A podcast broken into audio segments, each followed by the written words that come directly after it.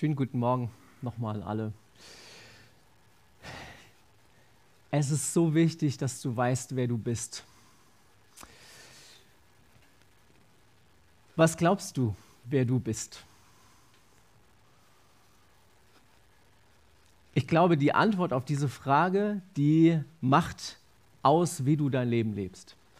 Und ähm, wir haben uns jetzt in der Wohnwoche schon so ein bisschen damit beschäftigt, mit diesen Spiegeln und Identität ähm, und dem Jakobusbrief. Und ich möchte so ein bisschen daran anknüpfen und nochmal zusammenfassen, beziehungsweise das kurz weiterführen. Also auch für die, die noch halbwegs wach sind jetzt, äh, gibt es noch was Neues. Ich habe mich die Woche weiter damit beschäftigt. Ähm, Jakobus ähm, ist ja so ein bisschen so ein umstrittener Brief. Jakobus äh, betont sehr stark die Werke, also dass wir, wenn wir Christen sind, ähm, auch etwas tun und ähm, damit hatte zum Beispiel Luther schon große Schwierigkeiten. Luther, der entdeckt hat, ähm, was Paulus eigentlich schon sehr deutlich sagt, ja, es reicht vollkommen der Glaube. Der Glaube allein ist genug. Und deswegen hat äh, Luther den äh, Jakobusbrief auch ganz nach hinten geschickt in, die, in seine Bibelübersetzung. Also wenn ihr einen Luther-Bibel aufschlagt, findet ihr den Jakobusbrief immer an anderer Stelle. Also ganz ganz ans Ende gestellt, ähm, weil der war, dem, der war dem Luther eigentlich nicht so, äh, nicht, so, nicht so geheuer, sagt man, also etwas suspekt, genau. Glaube oder Werke. Ich habe mal so ein kleines Bildchen gezeichnet dazu. Also ähm, Glaube als äh, Herzensangelegenheit, als äh, das, wo das Kreuz im Mittelpunkt steht. Ist es, ist es das? Oder Werke, ist es das, wo dann wirklich sich auf den Weg machen sollte und äh, wo man was tun sollte. Was ist es jetzt eigentlich wichtiger? Was ist wichtiger? Glaube oder Werke?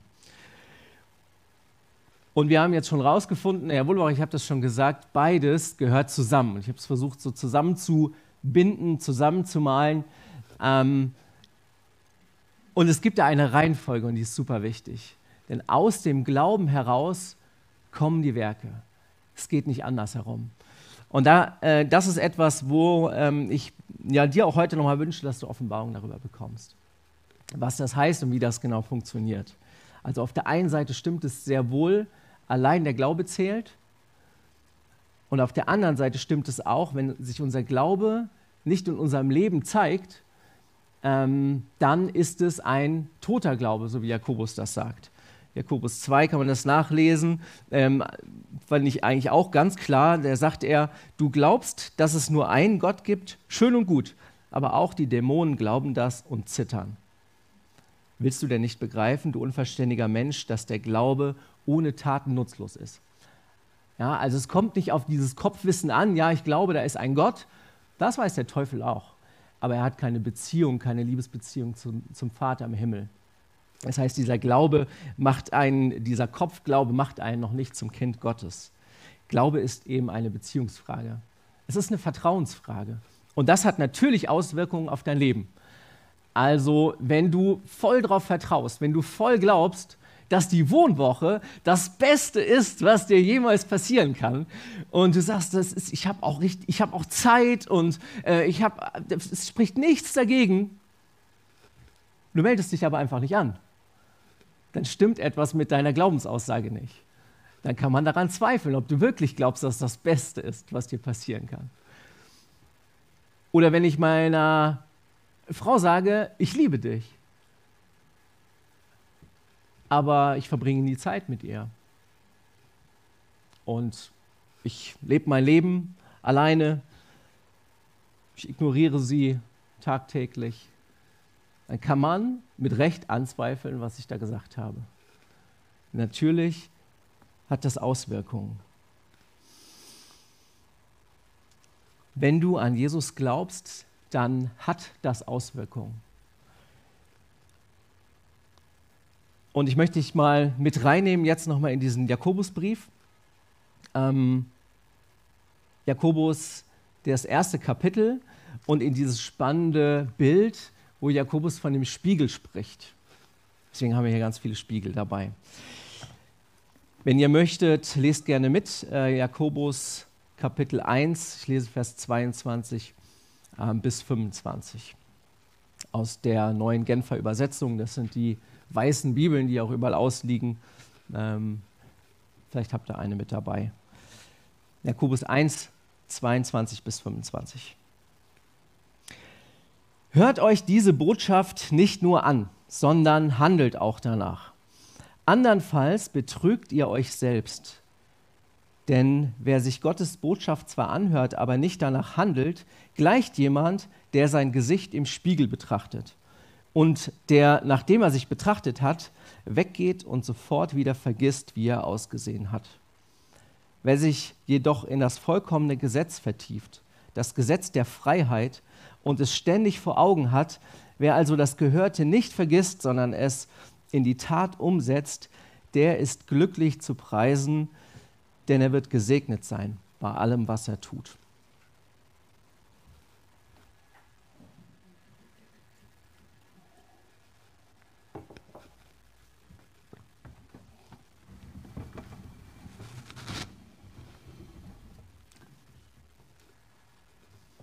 Jetzt blendet es übrigens jemand anders. Das ist uns bewusst, aber äh, dich. Okay. So gut. Ähm, wollten trotzdem dieses Symbol da haben. Und wenn du das nicht ganz lesen kannst, dann komm nachher gerne nochmal hier nach vorne und mach ein Selfie in diesem Spiegel. Äh, das kannst du mitnehmen. Im Spiegel sehe ich mich selbst. Jetzt stelle ich mich mal davor und äh, werdet ihr einen Moment nicht geblendet. Ich sehe übrigens auch euch. Ich sehe mich selbst und ähm, was, was bedeutet das? Witz ab. Nächstes Bild. Polizist fragt, können Sie sich identifizieren? Der Mann kramt seinen Spiegel aus der Tasche und schaut hinein und sagt, ja, ich bin's. So. Im Spiegel siehst du, wer du bist. Und ähm, jetzt wünsche ich dir, dass du tatsächlich, wenn du in den Spiegel schaust, das entdeckst, was Gott über dich sagt. Daniel hat da gerade schon mal ein bisschen was zugesagt. Gott hat dich wunderbar gemacht, dich wertvoll gemacht. Du bist geliebt. Du bist unbezahlbar für Gott. Es gilt für jeden Menschen. Es gilt für jeden Menschen. Und es ist gut, wenn du beginnst, das zu glauben. Und dann ist es so, dass es aber ähm, auch noch mehr gibt. Es gibt noch mehr für diejenigen, die ein Leben mit Jesus Christus leben. Und Jakobus adressiert ja seinen Brief an äh, Christen. Und da gilt das, was in 2. Korinther 5, Vers 17 steht, wenn jemand zu Christus gehört, ist er eine neue Schöpfung. Das Alte ist vergangen, etwas ganz Neues hat begonnen. Das ist ein Geheimnis. Wenn du dein altes Leben hinter dir lässt, wenn du dich entscheidest, ein Leben äh, dein Leben Jesus Christus zu geben. Das ist das, was wir in der Taufe feiern, letzte Woche gefeiert haben. Jemand wird begraben, sein altes Leben wird begraben, er taucht unter unter Wasser und steht auf zu einem neuen Leben. Wenn du das getan hast, dann bist du eine neue Schöpfung, wenn das deine Entscheidung ist. Deine neue Identität heißt dann in Christus.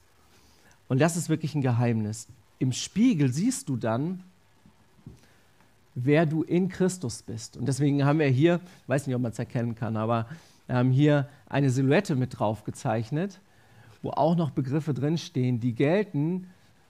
Ähm, und das zeigt, sagt uns das Wort Gottes, das sagt es die Bibel, die gelten, wenn du in Christus bist. Und zwar sagt Gott dann, du bist gerecht gesprochen. Nicht, weil du von dir selbst aus gerecht bist, weil du es eben selbst nicht leisten kannst, gilt es nur, wenn du in Christus bist, weil Jesus Christus in dir die Gerechtigkeit schafft. Du bist frei. Du bist in Frieden mit Gott. Du bist Salz und Licht. Deine Identität ist Liebe. Das ist das, was Gott sagt, du in Christus bist. Und Philemon 6 fand ich einen äh, schönen Vers, da ist ein Gebet, oder da sagt er, ich bete darum, dass dein Glaube immer wirksamer wird, und zwar dadurch, dass du all das Gute erkennst, das im Hinblick auf Christus geschenkt ist. Dir im Hinblick auf Christus geschenkt ist. Ich glaube, das ist etwas, was wir immer mehr erkennen können. Ähm, ich wünsche dir das, immer mehr erkennst, wer du in Christus bist. Und wenn du das anschaust, also den Spiegel, wenn du da reinschaust in diese Wahrheit und wenn du das nicht vergisst, dann hat das Auswirkungen. Und zwar ganz einfach, weil du dann lebst, wer du bist. Das ist diese Geschichte von dem Adler in dem Hühnerstall. Der Adler muss verstehen, wer er wirklich ist. Und wenn er das weiß, dann verändert das, wie er sich verhält. Er muss verstehen, dass sein Zuhause eben nicht dieser Hühnerstall ist, sondern der Himmel. Er ist kein Huhn, er wird niemals ein Huhn sein, er ist ein Adler. In Christus bist du eine neue Schöpfung. Und dann musst du in den Spiegel schauen, in das Wort Gottes, und du, musst es, und du glaubst das, was er über dich sagt. Ich habe noch mal ein paar von diesen Blättern mitgebracht. Das hatten wir schon mal vor einiger Zeit. Deine Identität in Christus. Wenn du magst, nimm später noch eins mit. Äh, ganz viele Bibelstellen aufgeschrieben, wo noch mehrere Stichworte drinstehen. Was für Zusagen das alles sind. In Christus zu sein. Und jetzt haben wir, ja, ich würde sagen, wir haben ein Problem, denn es gibt nicht nur diesen Spiegel. Es gibt eigentlich zwei Spiegel. Es gibt auf der einen Seite den Spiegel, in den ich reinschaue und ich entdecke und ich schaue in Christus, sehe, wer, wer ich in Christus bin. Und auf der anderen Seite gibt es auch noch so einen, ich habe ihn mal genannt, äh, einen Porenspiegel. Weil das so etwas ist, ähm, was man irgendwie dafür benutzt, um sich genau zu betrachten. Und wenn man das auf dieser Seite macht, dann ist man noch doppelt so groß und man kann wirklich jede einzelne Pore genau sehen und sich betrachten und schauen, wo ist hier noch irgendwas, wo ist hier noch ein Fehler drin. Und das ist das, was, ähm, wo ich denke, das, das, das bedeutet das selbst. Das bedeutet, das, sich auf das zu konzentrieren, wo ich einfach komplett auf mich schaue. Ich beurteile mich selbst schaue, was nach meiner Erkenntnis ähm, ja vielleicht da schief ist, so ist, wie ich glaube, das sollte nicht so sein. Und ich finde es richtig traurig. Ich glaube, dass viele Christen auch so ihr Christsein leben. Immer auf der Suche nach Sünde in ihrem Leben. Immer auf der Suche nach dem, was gerade vielleicht nicht richtig ist. Und ich gebe zu, ich habe das Bild von Jakobus diesen Text, den wir jetzt gelesen haben, den habe ich früher so verstanden. Nach dem Motto, ich muss irgendwie in die Bibel schauen und die Bibel ist ja wie ein Spiegel, aber sie will uns unsere Mängel zeigen und dann vielleicht noch dazu anleiten, wie ich diese Mängel beheben kann. Ich sehe, was da Gottes Standard ist und ich muss das irgendwie erreichen, ähm, in diesen Standard, diesen Standard zu erfüllen. Aber das ist nicht wirkliche Freiheit. Das ist nicht das Evangelium. Das Evangelium ist, dass du in den Spiegel Gottes schaust. Schaust an, was er über dich sagt, was die Wahrheit ist. Und du lebst daraus. Und das verändert dich. Und das ist wirklich ein Prinzip, ähm, was du erleben kannst. Das Prinzip, dass du das was du anschaust, dass du zu dem wirst. Das ist übrigens an, an ganz vielen Stellen in unserem Leben so. Wir werden zu dem, was wir anschauen. Und 2. Korinther 3, Vers 18, da sagt Paulus mal, ja, wir alle sehen mit unverhülltem Gesicht die Herrlichkeit des Herrn. Wir sehen sie wie in einem Spiegel. Und indem wir das Ebenbild des Herrn anschauen, wird unser ganzes Wesen so umgestaltet, dass wir ihm immer ähnlicher werden und immer mehr Anteil an seiner Herrlichkeit bekommen. Und diese Umgestaltung ist das Werk des Herrn. Sie ist das Werk seines Geistes. Hey, wenn du dich Gott hingibst, dann musst du dich nicht abrackern und anstrengen, sondern dann vollbringt er in dir dieses Werk. Ist das nicht eine gute Nachricht? Ich finde, das ist, das ist eine gute Nachricht. Das könnte man Evangelium nennen. alles geschieht durch die Beziehung zu Jesus.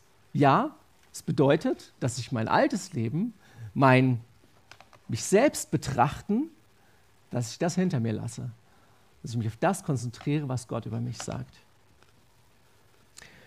Und dann werden aus dem Glauben heraus, und das ist so dieses Geheimnis, deswegen glaube ich auch, dass ähm, man Jakobus Unrecht tut, wenn, er, wenn man denkt, er, er hat da betont nur die Werke. Ich glaube, er sagt einfach, was die Folge ist. Wenn du dieses Ebenbild, wenn du dich anschaust, wenn du weißt, wer du in Christus bist, dann werden daraus Werke folgen. Nochmal Luther dazu, der sagt, wozu ein jeglich Ding geschaffen ist, das tut's ohne Gesetz und Zwang. Die Sonne scheint von Natur ungeheißen und der Birnbaum trägt von sich selbst ungenötigt. Er macht es einfach, weil er es ist.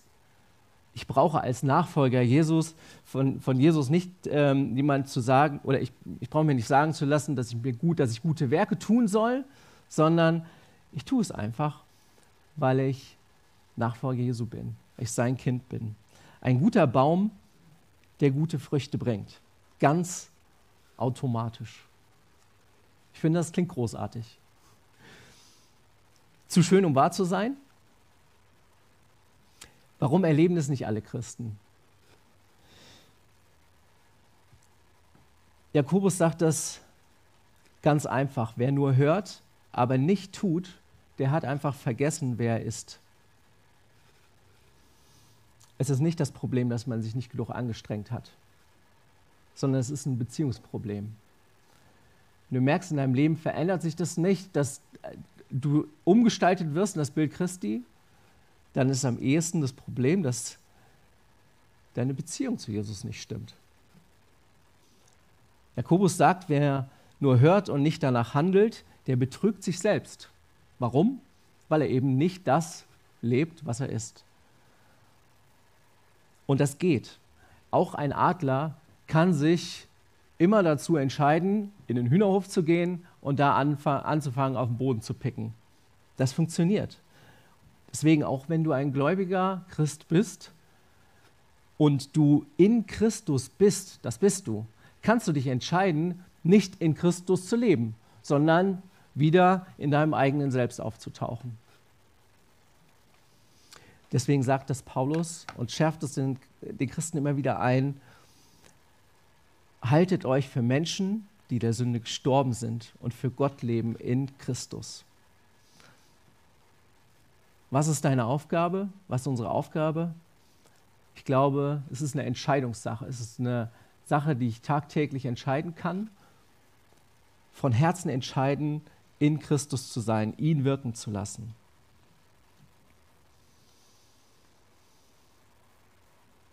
Und das ist radikal. Das ist radikal, weil es ein neues Leben ist, neu geboren. Aber es ist nicht anstrengend. Wenn irgendwas in deinem Christenleben anstrengend ist, dann ist irgendwas falsch. Jakobus spricht von dem vollkommenen Gesetz der Freiheit, in das wir uns vertiefen sollen. Und bei diesem Gesetz der Freiheit, da geht es eben nicht um das religiöse Einhalten von Gesetzen und Regeln. Das ist eine Freiheit, in der wir einfach Gottes Willen tun. Einfach weil sein Wille mit meinem neuen Wesen übereinstimmt. Und mit einem Wort beschrieben ist das, dieses neue Wesen ist das Liebe. Das ist das, was es auszeichnet. Und Liebe ist die Erfüllung jedes Gesetzes, sagt Jesus. Das macht Jesus an jeder Stelle klar. Da kommen die Pharisäer mit ganz vielen Vorschriften und so weiter und so fort. Und Jesus sagt, liebe deinen Nächsten wie dich selbst und liebe deinen Vater im Himmel mit ganzem Herzen, mit ganzem Verstand, mit all deiner Kraft.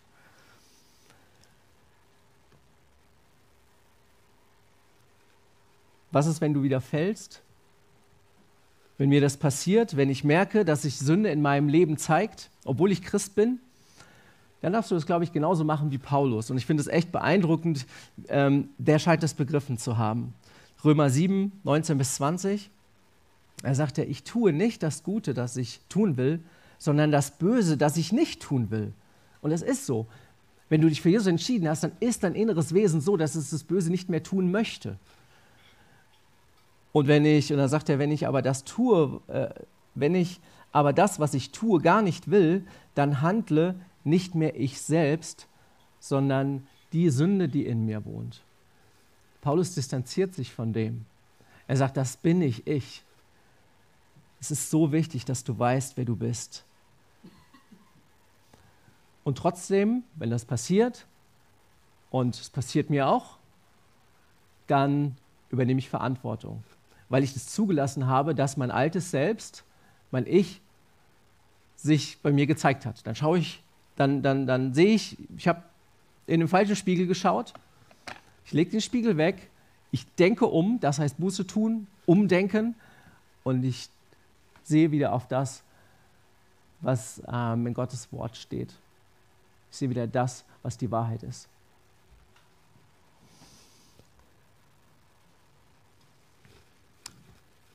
Zwei Spiegel, zwei Möglichkeiten zu leben. In Christus oder in dir selbst. Das ist ähm, der Bibel heißt es auch in Adam oder die Natur der Sünde. Das, was Gott nicht von uns möchte, weil wir nie für uns selbst geschaffen worden sind.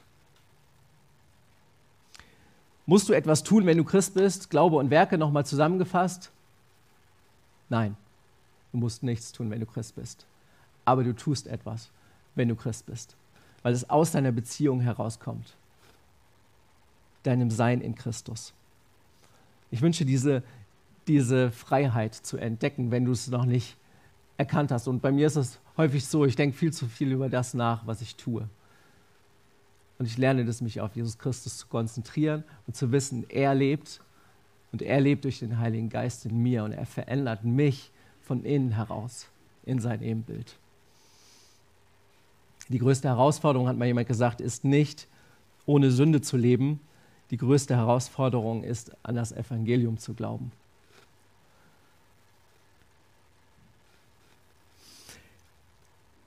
Und ich lese dir noch eine ermutigende Geschichte zum Ende vor, ähm, die mich bewegt hat. Vor ein paar Jahren fuhr eine Gruppe von Vertriebsmitarbeitern zu einem regionalen Vertriebskongress in Chicago. Sie hatten ihren Ehefrauen versichert, dass sie rechtzeitig zum Abendessen am Freitagabend zu Hause sein würden. Der Vertriebsleiter brauchte länger als erwartet und die Sitzung verlängerte sich. Ihre Flüge sollten von O'Hare abfliegen und sie mussten hektisch zum Flughafen eilen. Mit Tickets und Aktenkoffern stürmten sie durch das Terminal, um ihren Flug zu bekommen. In Eile stieß einer der Vertreter versehentlich einen Tisch um, auf dem Körbe voller Äpfel standen. Die Äpfel flogen überall hin und ohne anzuhalten aber, und ohne um sich umzudrehen, schafften es alle, das Flugzeug, ihre fast verpasste Buchung noch rechtzeitig zu erreichen. Alle bis auf einen. Er hielt inne, atmete durch, kam mit seinen Gefühlen in Berührung und empfand einen Anflug von Mitleid mit dem Mädchen, dessen Apfelstand umgestürzt war. Er sagte seinen Kumpels, sie sollten ohne ihn weiterfliegen und bat sie, seine Frau anzurufen, wenn sie nach Hause käme, um ihr zu erklären, dass er einen späteren Flug nehme. Dann kehrte er zum Term Terminal zurück, wo die Äpfel überall auf dem Boden lagen. Er war froh, dies getan zu haben. Das 16-jährige Mädchen war vollkommen blind. Sie weinte leise und ihre Tränen liefen ihr vor Frustration über die Wange und gleichzeitig tastete sie verzweifelt nach ihrer verschütteten Ware, während die Menge um sie herum wirbelte. Keiner hielt an, um ihr zu helfen. Keiner kümmerte sich um ihr Dilemma. Und der Vertreter kniete nieder auf den Boden sammelte die Äpfel ein, legte sie in, den Korb, in die Körbe und half den Stand wieder aufzustellen. Und dabei bemerkte er, dass viele von ihnen verbeult und zerschrammt waren. Diese legte er in einen anderen Korb beiseite. Und als er fertig war, holte er seine Brieftasche heraus und sagte zu dem Mädchen, hier, bitte nimm die 20 Dollar für den Schaden, den wir angerichtet haben. Ist alles okay? Sie nickte durch die Tränen hindurch. Er fuhr fort, ich hoffe, wir haben dir nicht allzu sehr deinen Tag verdorben. Und als der Vertreter zu gehen begann, rief ihm das verwunderte Mädchen zu, Herr, er hielt inne und drehte sich um, um wieder in diese blinden Augen zu schauen. Und sie fuhr fort, sind Sie Jesus? Er hielt mitten im Schritt an und wunderte sich. Langsam machte er sich auf den Weg, um den späteren Flug zu nehmen. Während ihm diese Frage im Kopf brannte und umherging. Sind sie Jesus? Verwechseln die Menschen uns mit Jesus? Das ist doch unsere Bestimmung, nicht wahr? Dass wir ein Gefäß sind, ein Fahrzeug, ein Erdanzug, in dem Jesus sein Leben durch uns lebt, für uns und als uns. Es gibt eine große Welt da draußen, die blind ist für seine Liebe, seine Le sein Leben und seine Gnade.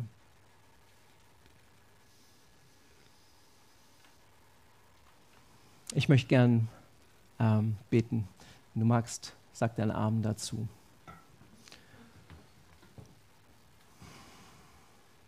Jesus, ich wünsche mir das, dass Menschen in mir dich sehen. Und ich danke dir dafür, dass du das vollbringst in mir.